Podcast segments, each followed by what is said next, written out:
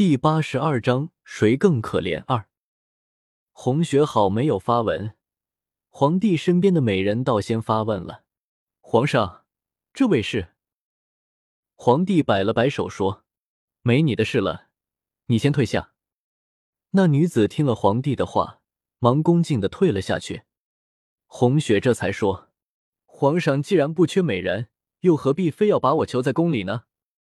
放我出宫去。”对皇上，对我，都是个很好的选择，不是吗？谁说朕不缺美人？朕独独就缺了你这位。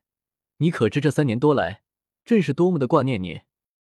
不知道你是活着还是死了？你可曾想过朕的感受？皇上，你千万不要再说你爱我的话，我是不会再相信你了。如果你真的爱我，为何刚才这大殿上还会有别的女子？不用再解释什么了。当年你解释不清楚贤妃，如今你也解释不清楚这个女子，干脆我们就算了吧。你放我走，就当我从来都没有来过，大家相安无事，各过各的。红雪嘲讽的看了皇帝一眼，这个人只怕是没有心的吧？当一个人演戏演的太逼真的时候，只怕最先迷失的便是他自己吧。皇帝一把抓住红雪的手。朕不需要解释，朕说过，朕对你说的话都是真的，真话不需要解释。如今你已经回来，就休想再离开。既然你已经巴巴的跑来了，今晚就不要走了，准备侍寝吧。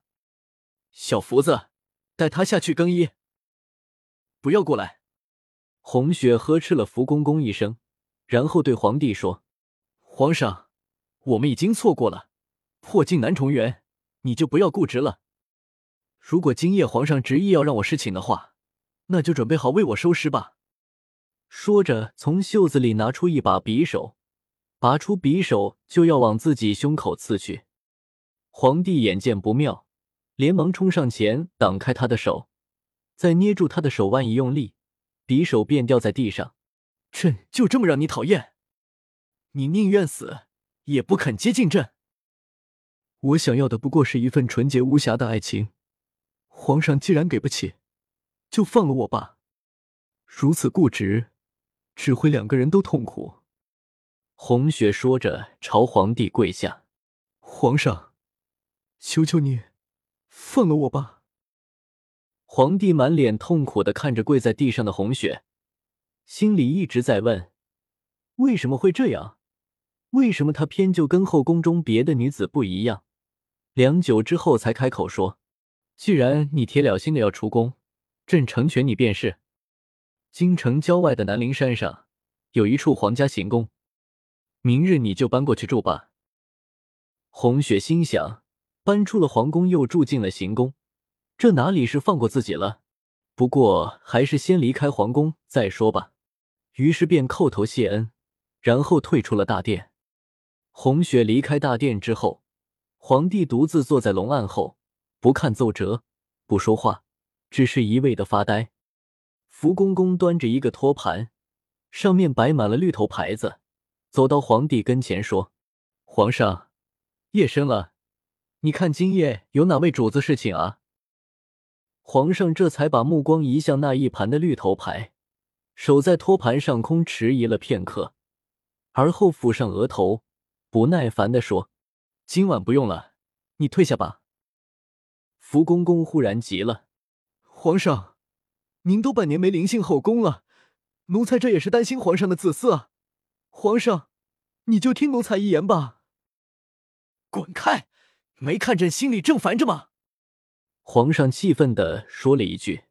福公公顿时吓得跪在地上：“皇上，皇族子嗣单薄，请皇上三思啊！”还不快滚！朕的事不用你来操心。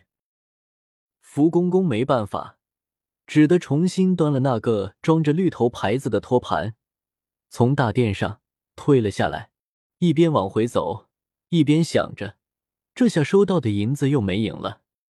原来皇帝自皇后三年前失踪之后，便不怎么在后宫走动了。后宫的娘娘们为了能见上皇上一面，纷纷贿赂皇上身边的福公公。希望他能在皇上面前引荐一下，好圆了自己飞上枝头变凤凰的心愿。福公公收了后宫娘娘们的银子，却一直没能让皇上跟后宫的娘娘们见面。